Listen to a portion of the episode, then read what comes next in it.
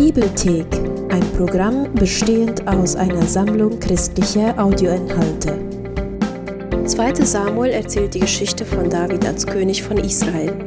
In zwei Teilen wird zuerst eine Zeit des Erfolgs und des Segens beschrieben, dann jedoch folgt eine Zeit, in der der große König David Niederlagen erlebt und verheerende Fehler macht, die traurige Folgen nach sich ziehen.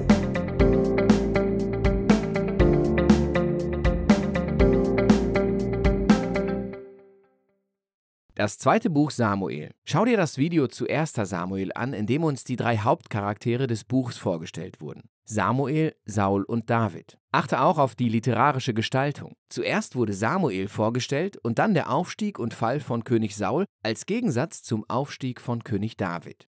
2. Samuel erzählt die Geschichte von David als König von Israel. In zwei Teilen wird zuerst eine Zeit des Erfolgs und des Segens beschrieben, gefolgt von einem verheerenden moralischen Versagen und seinen traurigen Folgen. Das Buch endet mit einer gut ausgearbeiteten Schlussfolgerung, die das Gute und das Schlechte im Leben von David reflektiert und Hoffnung auf einen zukünftigen König aus seinem Geschlecht weckt. 2. Samuel beginnt nach dem Tod von Saul und David überrascht hier mit einem langen, selbstverfassten Gedicht, in dem er den Tod von genau dem Mann beklagt, der versucht hat, ihn zu töten. Der Autor zeigt uns hier wieder einmal Davids Demut und Barmherzigkeit. Er ist ein Mann, der sogar den Tod seiner eigenen Feinde betrauert. Danach erlebt David eine Zeit voller Erfolg und Segen von Gott. Alle israelitischen Stämme kommen zu ihm und sie bitten ihn, als ihr König alle Stämme zu vereinigen. Das Erste, das David als König tut, ist, dass er die Stadt Jerusalem erobert, sie zur Hauptstadt Israels macht und in Zion umbenennt. Von dort zieht David weiter, gewinnt viele Kriege und erweitert Israels Herrschaftsgebiet. Nachdem er Jerusalem zum politischen Zentrum gemacht hat, will er es auch zum religiösen Zentrum machen. Und so lässt er die Bundeslade dorthin bringen. In 2 Samuel Kapitel 7 sagt er Gott dann, dass Israel jetzt ein festes Zuhause hat und er findet, dass für Gottes Gegenwart ebenfalls ein Haus gebaut werden sollte. Er fragt Gott, ob er ihm einen Tempel bauen darf. Aber Gott antwortet, danke für diese Idee, aber eigentlich will ich dir ein Haus bauen. Ein Königshaus. 2. Samuel 7 ist ein Schlüssel, um die Geschichte der ganzen Bibel zu verstehen. Denn Gott verspricht David an dieser Stelle, dass aus seinem königlichen Geschlecht ein zukünftiger König kommen wird, der Gottes Tempel hier auf der Erde errichten und ein ewiges Königreich aufbauen wird. Dieses messianische Versprechen an David wird in den Psalmen und den Büchern der Propheten aufgegriffen und vertieft. Und es ist dieser messianische König, der mit der Verheißung von Gott an Abraham in Verbindung gebracht wird. Das zukünftige messianische Königreich wird dazu dienen, den Segen von Gott an alle Nationen weiterzugeben. Und genau hier in einer Zeit voller göttlichem Segen läuft plötzlich alles furchtbar schief. David begeht einen fatalen Fehler. Nicht fatal für ihn selbst, sondern für einen Mann namens Uriah, einen von seinen geschätzten Soldaten. Von seinem Dach aus sieht David, wie Urias Frau Bathseba badet. Er geht zu ihr, schläft mit ihr und sie wird schwanger. Er versucht dann das Ganze zu vertuschen, indem er Uriah ermorden lässt und sie dann heiratet. Einfach furchtbar. Als der Prophet Nathan David damit konfrontiert, gesteht er sofort alles. Er ist am Boden zerstört und bereut, was er getan hat. Er bittet Gott um Vergebung. Und Gott vergibt ihm auch, aber er wendet nicht einfach die Konsequenzen von Davids Entscheidungen ab.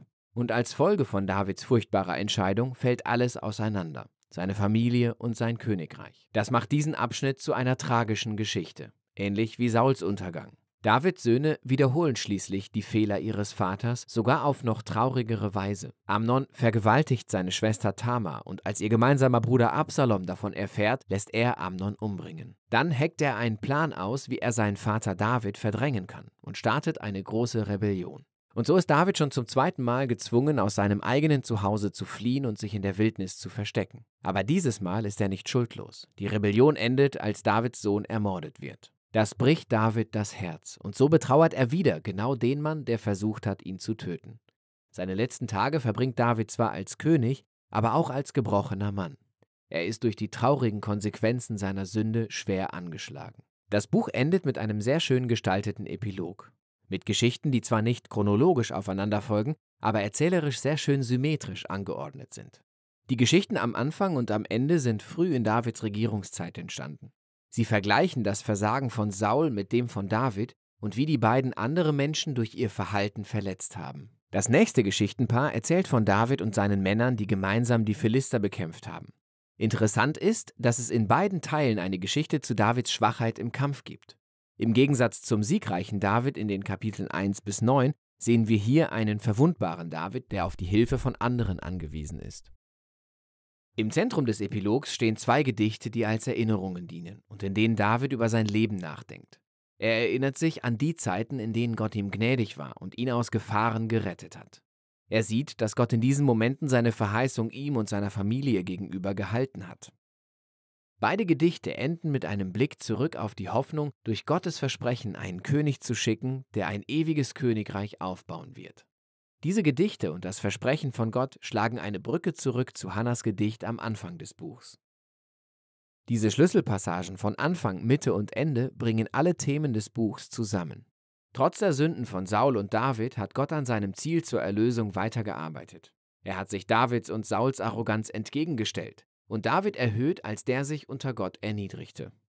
Die Zukunftshoffnung von diesem Buch reicht viel weiter als nur bis zu David. Sie schaut auf den messianischen König, der eines Tages Gottes Königreich und Segen für alle Nationen bringen wird. Darum geht es in 2. Samuel. Wir glauben, dass sich ein roter Faden durch die gesamte Bibel zieht. Und wir machen Videos wie dieses, um dir zu helfen, den Aufbau und die Kernaussage eines Buchs besser zu verstehen. Das ist nur möglich, weil Menschen das Projekt unterstützen. Wenn du mehr darüber wissen willst, dir dieses Video und das dazu passende Plakat kostenlos herunterladen möchtest, dann besuche unsere Website www.dasbibelprojekt.de.